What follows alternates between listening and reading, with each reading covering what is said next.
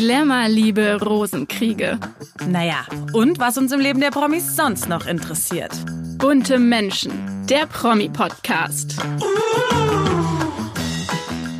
Hallo und herzlich willkommen zu einer neuen Folge Bunte Menschen. Ich bin Lilly Burger, Redakteurin bei Bunte und heute spreche ich mit meiner Kollegin Katrin Sachse über den österreichischen Immobilienkönig René Benko.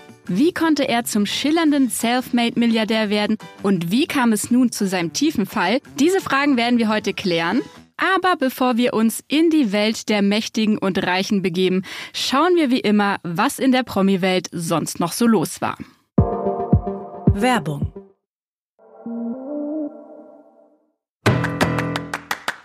Bunte Spotlight Ja, eines meiner Highlights habe ich diese Woche selbst erlebt. Ich habe am Montag nämlich Supermodel Adriana Lima getroffen. Sie zählt zu den erfolgreichsten Topmodels weltweit, war 19 Jahre lang Laufstegengel für die beliebte Dessous-Marke Victoria's Secret und hat auf Instagram rund 17 Millionen Follower. Unsere Begegnung hat auch gleich sehr schön angefangen. Wir haben uns im Münchner Hotel The Charles getroffen. Und das mag jetzt vielleicht verwundern, aber gerade wenn man mit deutschen Promis Interviews führt, sind die meistens erstmal ein bisschen distanziert und brauchen ein bisschen, um aufzutauen. Bei Adriana Lima war das jetzt aber ganz anders. Sie kam gleich freudestrahlend auf mich zu und hat mich umarmt. Ja, und dann war die Stimmung auch bei mir gleich sehr entspannt. Und ich wollte sie vor allem fragen, wie sie mit den aktuell sehr negativen Kommentaren über sich im Netz umgeht. Man muss nämlich dazu sagen, dass sie kürzlich einen riesigen Shitstorm über sich ergehen lassen musste. Immer wieder hieß es, sie hätte mit Fillern übertrieben, ihr Gesicht würde aufgepolstert und unecht wirken. Oder was noch uncharmanter charmanter ist, sie hätte total zugenommen. Und ich wollte von ihr wissen, was macht das mit dir? Und dann hat sie mir eine ziemlich coole Antwort gegeben, wie ich finde. Sie hat gesagt, ich bin 42, ich habe drei Kinder geboren, ich bin ziemlich glücklich damit, wie ich aussehe. Und ich kann hier versichern, wenn man Adriana Lima von Namen sieht, dann kann man zu 100 Prozent nachvollziehen, dass sie zufrieden ist. Man sieht in echt diese Schwellungen zum Beispiel gar nicht, die auf Fotos so extrem wirken. Und man merkt auch einfach, dass sie extrem mit sich zufrieden ist und ihr Familienglück ihr einfach viel mehr wert ist, als wieder so auszusehen wie mit 16, als sie ihre Karriere angefangen hat. Also ich würde mich freuen, mit 42 so auszusehen wie Adriana Lima. Worüber ich mich natürlich ebenfalls freue, diese Woche haben uns endlich mal wieder Liebesnews erreicht.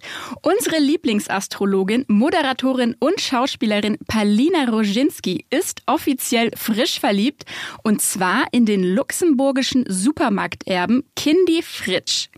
Die 38-Jährige und der 40-Jährige haben sich durch gemeinsame Freunde kennengelernt und Palina soll den ganzen Sommer über schon immer wieder zu ihm an die Côte d'Azur gejettet sein, denn Kindy Andy Fritsch lebt in Monaco und managt von dort aus Fonds mit einem Einlagevolumen im dreistelligen Millionenbereich. Und was der Erbe der Supermarktkette Cactus ebenfalls in die Beziehung mitbringt, sind siebenjährige Zwillingstöchter. Palina Roginski hat also gleich drei neue Herzensmenschen dazu gewonnen. Nachdem sie im März 2023 die Verlobung mit ihrem Ex gelöst hatte, ist das doch ein wunderbarer Jahresausklang. Wir hoffen, die Sterne begünstigen schon bald eine romantische Traumhochzeit. Ja, heute ist bei uns Katrin Sachse zu Gast. Sie leitet bei Bunte das Ressort Politik und Wirtschaft. Und auch da gibt es Menschen, die zu besonders schillernden Persönlichkeiten aufsteigen und die dann umso tiefer fallen, wie wir gleich hören werden. Deshalb freue ich mich, dass sie heute hier ist. Hallo, Frau Sachse, herzlich willkommen. Ich freue mich auch. Wir sprechen heute über einen Österreicher, der weltweit gerade immer wieder für Schlagzeilen sorgt. Die Rede ist von dem 46-jährigen Immobilien- und Handelsunternehmer René Benko. Frau Sachse, wodurch hält er denn gerade die Medien auf Trab? Also René Benko galt als der Wunderwutzi Österreichs, ein herrlich ehrenvoller Spitzname. Und in seinem Fall ist er auch wirklich berechtigt, denn er hat innerhalb von kurzer Zeit ein gigantisches Imperium an Immobilienvermögen aufgebaut, geschätzt ungefähr 25 Milliarden Euro.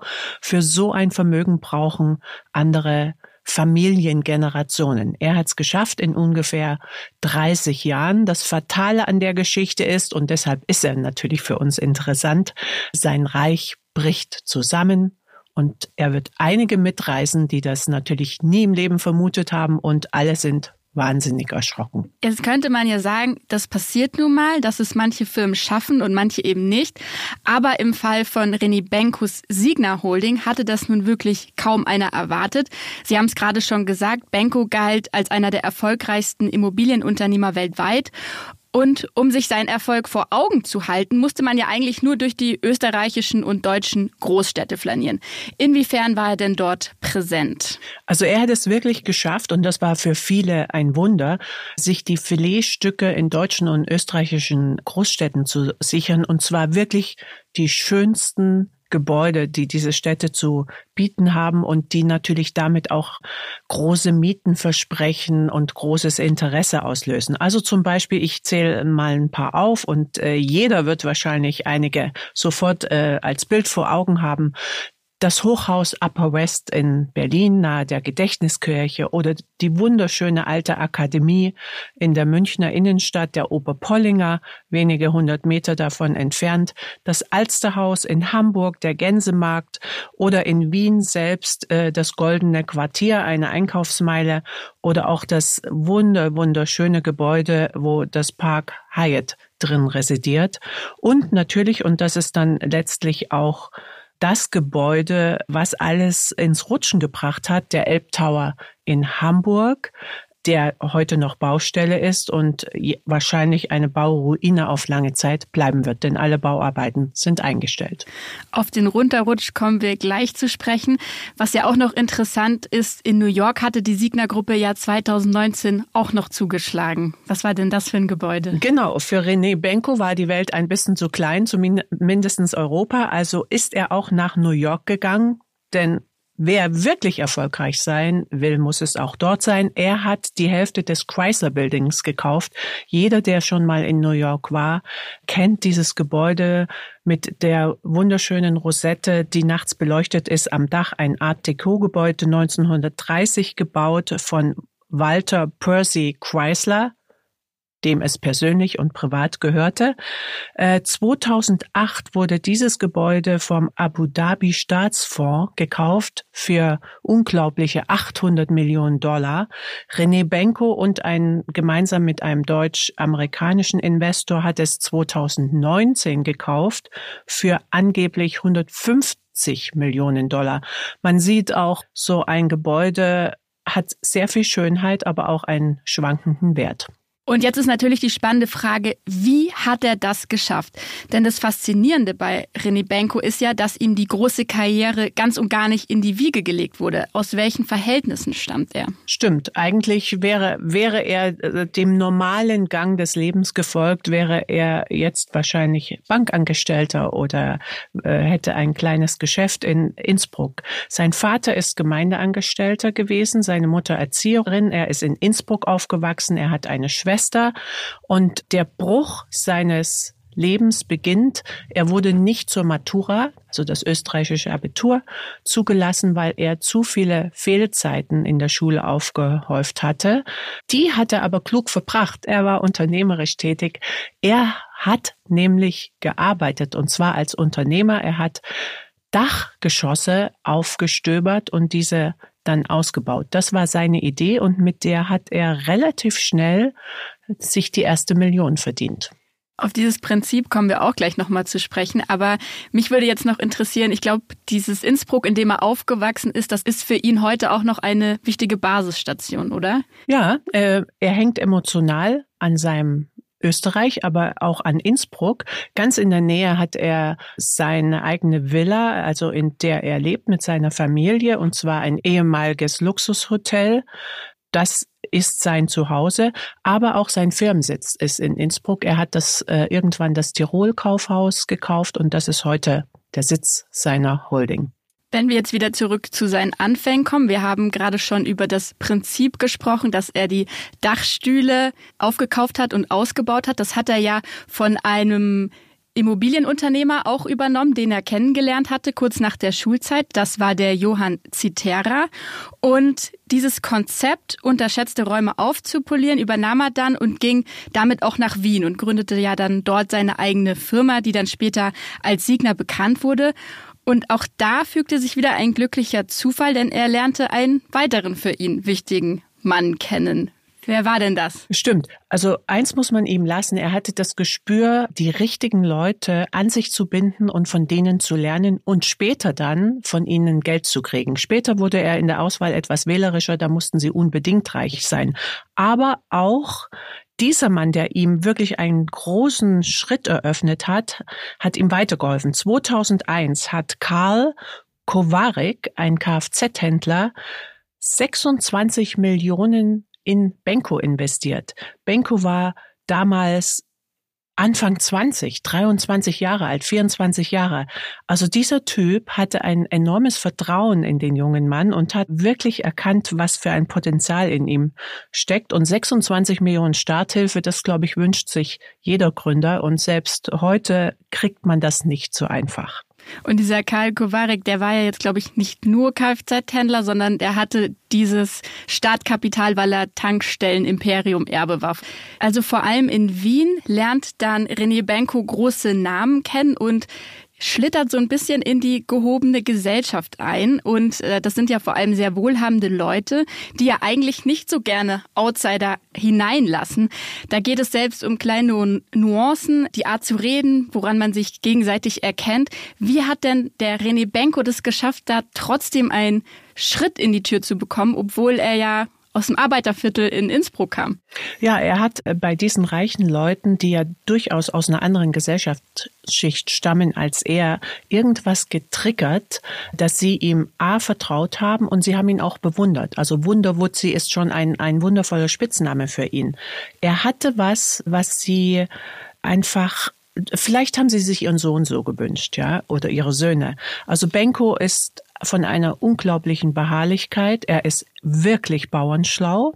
Er hat Rutzpe. Er ist fleißig und steckt voller Energie. Und, und das zeichnet ihn jetzt wirklich aus, er hat diesen unbedingten Drang, reich werden zu wollen reich zu sein. Und äh, diese Leute nennen wir mal ein paar Namen, wie der griechische Reeder Georg Economo, Ernst Tanner, ein wichtiger Schweizer Manager, Linz Sprüngli, dann der Fressnapf-Gründer Thorsten Toller, Benny Steinmetz, ein jüdischer Unternehmer, hat ihm eine Milliarde Euro gegeben. Dann äh, Klaus Michael Kühne von Hapag-Lloyd, Roland Berger, der Unternehmensberater aus München. All das sind wirklich namhafte Leute, die, die ihn regelrecht zugeschüttet haben mit Geld und mit ihrem Vertrauen, der wird schon noch mehr daraus machen. Aber er muss ja auch besonders eloquent gewesen sein, oder? Er kann, es war jetzt nicht nur Bauernschleue. Ja, er hat, er hat auf alle Fälle einen be besonderen Charme, so ein bisschen so einen kumpelhaften jungen Charme. Man, man kann ihm nicht wirklich was übel nehmen und was trotzdem in, in ihm steckt und das äh, spürt man auch ihm an. Er hat eine große Härte, die man natürlich braucht für solche mhm. Geschäfte. Und diese Männer, die ja alle seine Väter sein könnten vom Alter her, die haben genau das an ihm bewundert, was sie vielleicht, ich sag's nochmal, bei ihren Söhnen vermissen oder was sie an sich selber erinnert haben, als sie jung waren. Und war es auch einer dieser großen väterlichen Männer, der den Namen Wunderwutzi erfunden hat? Weiß man das? Also der Name Wunderwutzi, äh, Wunderwutzi ist wirklich in Österreich ein ehrenvoller Spitzname. Wer den erfunden hat, weiß ich nicht, aber er ist, er, er ist wunderbar österreichisch. Von Österreich nach Deutschland. Er kam ja äh, in Deutschland in die Schlagzeilen, weil er neben dem Immobiliengeschäft auch in den Handel eingestiegen ist. Was war denn da sein Vorgehen? Er war also erst im dritten Versuch, und das wiederum zeigt seine Beharrlichkeit, hat er die Warenhauskette Galeria Karstadt Kaufhof an sich gerissen und äh, sie dann Nikolaus Berggrün, der sich auch daran schon versucht und verhoben hatte, abspenstig gemacht. Also er hat hier Galeria Kaufhof übernommen ich glaube nicht, dass er unbedingt dieses Handelsgeschäft wollte, aber wie jeder weiß, sind diese Immobilien auch in den Filetlagen der deutschen Großstädte und Das wollte er. Er wollte diese Immobilien. Natürlich hat er das Handelsgeschäft damit auch bekommen. Er hat auch große Versprechungen gemacht, dass niemand entlassen wird. Für die Angestellten, es sind immerhin 12.000 in Deutschland, bedeutet das jetzt schon wieder eine Riesenunsicherheit. Sie wissen nicht, wie es mit ihren Arbeitsplätzen weitergeht. Das ist dies, der traurige Teil für viele, die es auch betrifft, aber über die man natürlich kaum spricht. Man spricht über René Benko. Sie sind ihm ja auch auf dem öffentlichen Parkett schon persönlich begegnet. Wie hat er denn da auf Sie gewirkt? Als jemand, dem man Versprechen abnehmen kann oder doch eher zweifelhaft? Also Interviewanfragen hat er immer alle abgelehnt. Er hat ganz wenige Interviews gegeben und wenn dann in der österreichischen Wirtschaftspresse. Ich habe ihn mehrmals getroffen auf Einladungen. Zum Beispiel kam er eigentlich jedes Jahr zum Hahnenkammrennen nach Kitzbühel ließ sich dort auch auf den Partys sehen, flanierte mit seiner Frau einst Model über den roten Teppich. Das hat er genossen. Er hat den großen Auftritt genossen und er hatte auch diese Art, einen Raum zu betreten, dass er, das sah man an seinem Gesicht, die Erwartung hatte, jetzt kommt René Benko, alle müssen sich umdrehen und ihm quasi applaudieren. Natürlich hat, haben ihn alle erkannt. Und er hat aber dann so eine falsche Bescheidenheit gespielt, dass er eigentlich, nein, er wollte eigentlich gar nicht so im Mittelpunkt stehen. Und ja, er ist jetzt einfach auch hier, um zu feiern.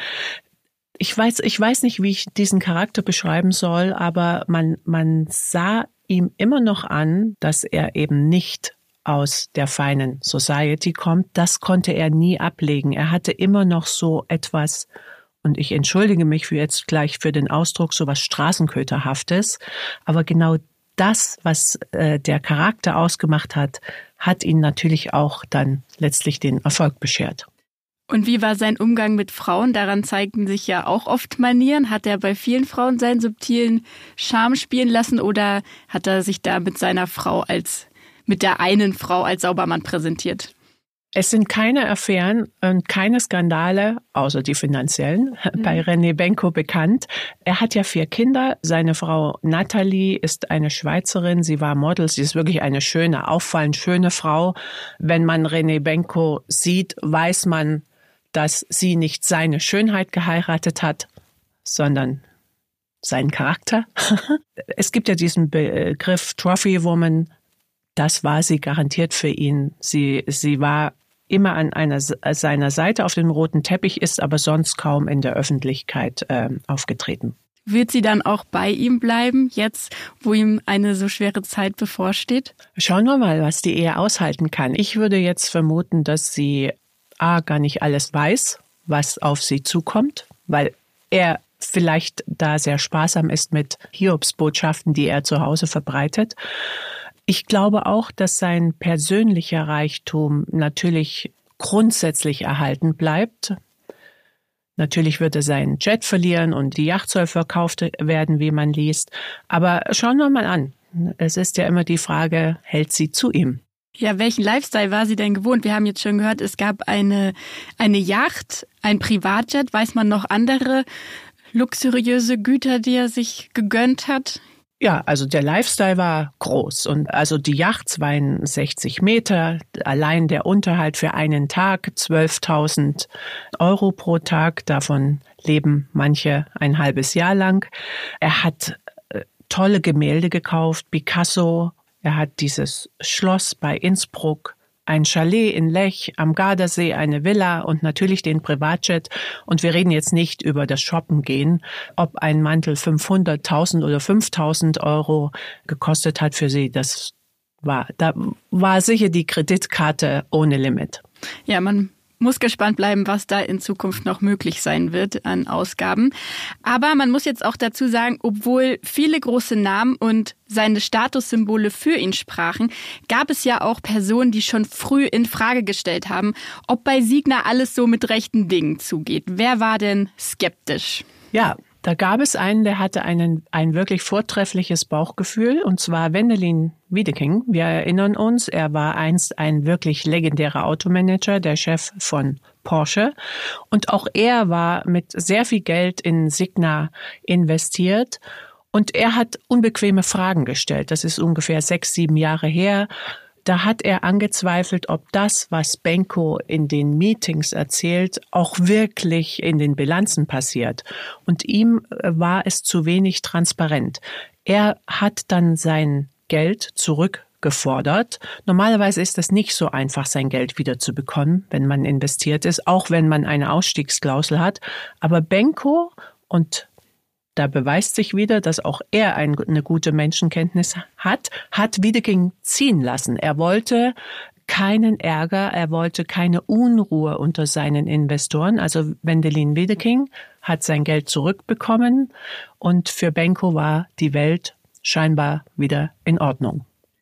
Und wie kam es nun zum Signa-Kollaps? Hat Wiegeking damals schon den Nagel auf den Kopf getroffen, dass das alles zu intransparent und nicht mit rechten Dingen zugeht? Also die Intransparenz, die wurde ihm immer wieder vorgeworfen. Was jetzt das Ganze ins Rutschen bringt, ist eine fatale Verkettung von Umständen, für die Benko nichts hat. Aber da sein ganzes Gebäude so fragil aufgebaut ist, reißt es ihn jetzt mit. Da ist zum Beispiel die viel zu teuer bezahlten Immobilien. Häufig hat er um diese Prachtimmobilien äh, zu bekommen, einfach einen exorbitanten Preis gezahlt, um alle überbieten zu können. Dann kommen Inflation, gestiegene Bau- und Energiekosten. Die Baustellen, und auch davon hat er endlos viele, wurden immer teurer. Er hat die Handwerker nicht mehr bezahlt. Und dann kommt der Moment, da werden die Banken nervös. Und das ist für jeden äh, Geschäftsmann das Schlimmste, was passieren kann. Weil mit den Banken kann man dann nicht verhandeln, reden, vertrösten, zum Champagner einladen. Zum Beispiel eine Bank wie Julius Baer hat, äh, glaube ich, 600 Millionen Kredite gegeben. Auch zwei deutsche Banken sind mit dreistelligen Millionensummen in der Kreditgabe bei, bei Benko investiert. Und wenn die Banken ihre Schrauben fester ziehen, dann kann man nur noch mit einem Haufen Bargeld arbeiten und das hat Benko offenbar nicht auf dem Konto. Das heißt, die Banken verlangen höhere Zinsen, sie verlangen Nachschuss von Geld, das hat er nicht und dann kommen natürlich auch die Investoren und sagen, Hilfe, wir wollen unser Geld zurück. Die Folge ist jetzt dass er Insolvenz anmelden musste. Die Folge, dazu muss man noch sagen, Benko hat ungefähr 1000 Firmen, 1000 Firmen, die sich dann auch untereinander jeweils Geld geliehen haben. Und man sagt auch, es gab nur noch ihn, der am Ende durchgesehen hat. Auch das war natürlich Absicht. Ja, und dann kommt es irgendwann zu dem Punkt, wo das Geld einfach alle ist und dann muss man Insolvenz anmelden. Und was bedeutet die Insolvenz der Signa Holding für unsere deutschen prominenten Investoren, von denen wir vorhin auch gesprochen haben? Sehen die jetzt alle ihre ganzen Millionen nie wieder? Kann passieren. Ich glaube, diese Frage hätten Sie sehr gern beantwortet, die Investoren, aber die kann gerade nie, niemand beantworten. Benko ist entmachtet. Er kann keine Entscheidungen mehr fällen, die sein Unternehmen betreffen. Da gibt es einen Insolvenzverwalter. Um das kurz technisch zu erklären, die Insolvenz ist in Eigenverwaltung. Das heißt, nach österreichischem Recht hat der Insolvenzverwalter zwei Jahre Zeit, die Firma wieder auf gesunde Beine zu stellen.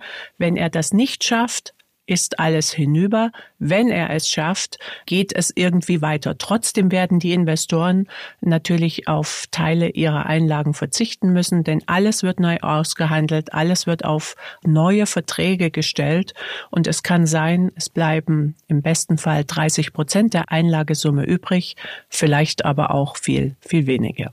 Was passiert denn mit den Immobilien in den Innenstädten? Werden die jetzt auch erstmal selbst verwaltet oder kann man die nicht einfach verkaufen, damit Investoren ihr Geld zurückbekommen? Also einige werden sicher verkauft werden und das wird es reichlich, reichlich Interessenten dafür geben. Die Frage ist eben nur, zu welchen Preisen.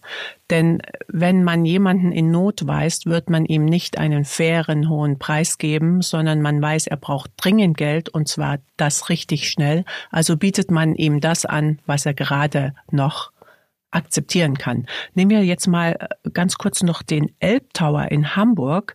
Das ist ja eine halbfertige Baustelle.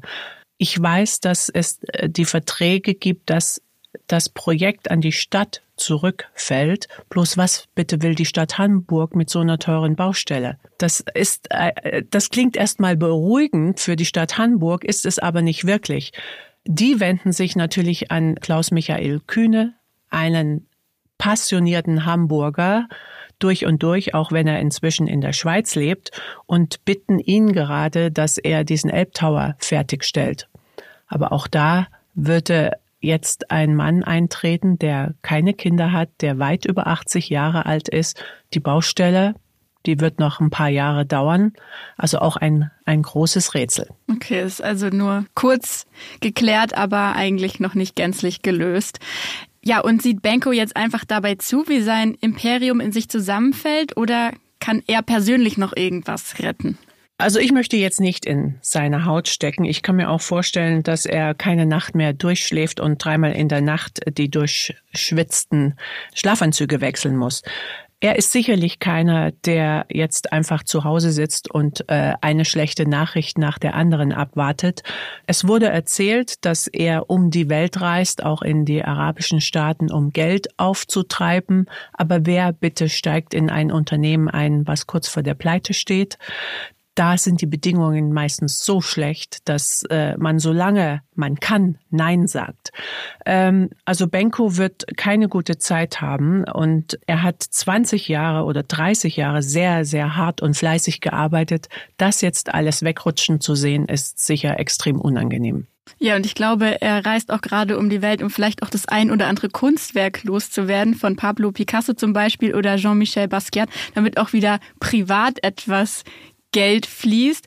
Aber jenseits davon kann es auch sein, dass er angeklagt wird? Auch das kann ihm passieren. Es wird geprüft, ob äh, eine Insolvenzverschleppung vorliegt. Das heißt, ob er zu lange gewartet hat, bis er Insolvenz angemeldet hat. Das ist ein sehr schmaler Grad, den man als Unternehmer entscheiden muss, wann man zum Amtsgericht geht und sagt, ich bin pleite, ich melde Insolvenz an.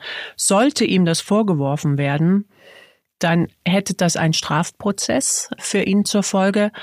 Und wenn man dann noch in Betracht zieht, dass er schon mal wegen Korruption eine Bewährungsstrafe bekommen hat vor reichlich äh, zehn Jahren, dann stehen die Karten vor Gericht nicht so sonderlich gut. Es entscheidet sich also auch ein bisschen da die Frage, ist er ein Blöffer oder hat er sich nur verzockt? Ich glaube, er ist ein Verzocker, der gut blöffen kann. Ja, ich kann Ihnen da nur zustimmen und möchte mich auch ganz herzlich für Ihr Wissen und Ihre Einschätzungen an dieser Stelle bedanken. Und ich hoffe, Sie kommen bald wieder mit einer so spannenden Geschichte zu uns in den Podcast und bis nächstes Mal. Sehr gern. Dankeschön. Werbung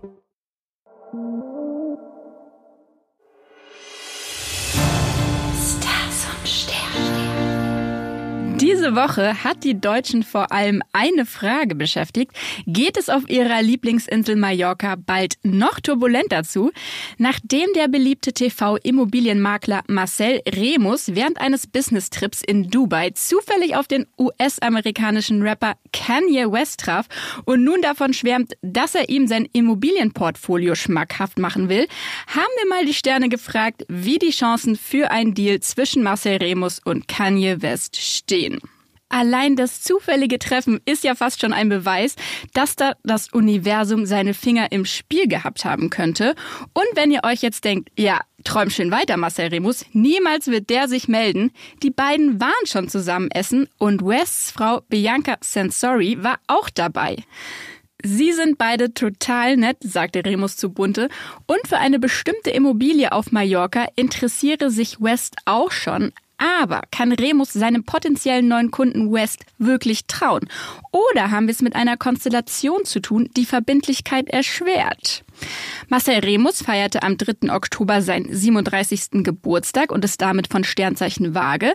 Kanye West wird am 8. Juni 47 und ist damit von Sternzeichen Zwillinge. Und das sind beides Luftzeichen. Sie haben daher viele Gemeinsamkeiten, die sie besonders zusammenschweißen. Vor allem sind sie beide sehr kontaktfreudig und plaudern gerne. Trotz aller Harmonie zwischen den beiden Sternzeichen gibt es aber natürlich auch einen Stolperstein. Das Stichwort lautet hier Eigeninitiative. Zwar ist das Sternzeichen Zwilling meist derjenige, der etwas zielorientierter und bestimmender ist, aber sowohl Waage als auch Zwilling lassen ihre Vorhaben und Pläne gerne mal schleifen. Unser kosmischer Tipp an Marcel Remus und Kanye West lautet also, wenn Sie wirklich Geschäftspartner werden wollen, nicht nur reden, reden, reden, sondern auch machen. Einer muss den Mut oder Antrieb finden, um zu sagen, jetzt oder nie, denn nur wenn eine Geschäftspartnerschaft auch sichtbare Ergebnisse vorzuweisen hat, kann sie als wirklich glücklich gelten.